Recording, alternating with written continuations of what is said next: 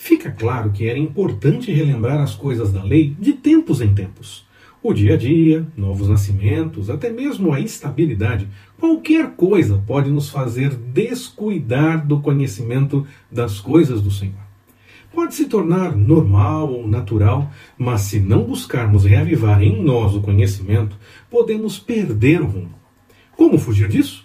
Não deixe de lado a oração, jejum e nem a leitura, bem como a meditação a respeito da palavra. Vamos nessa?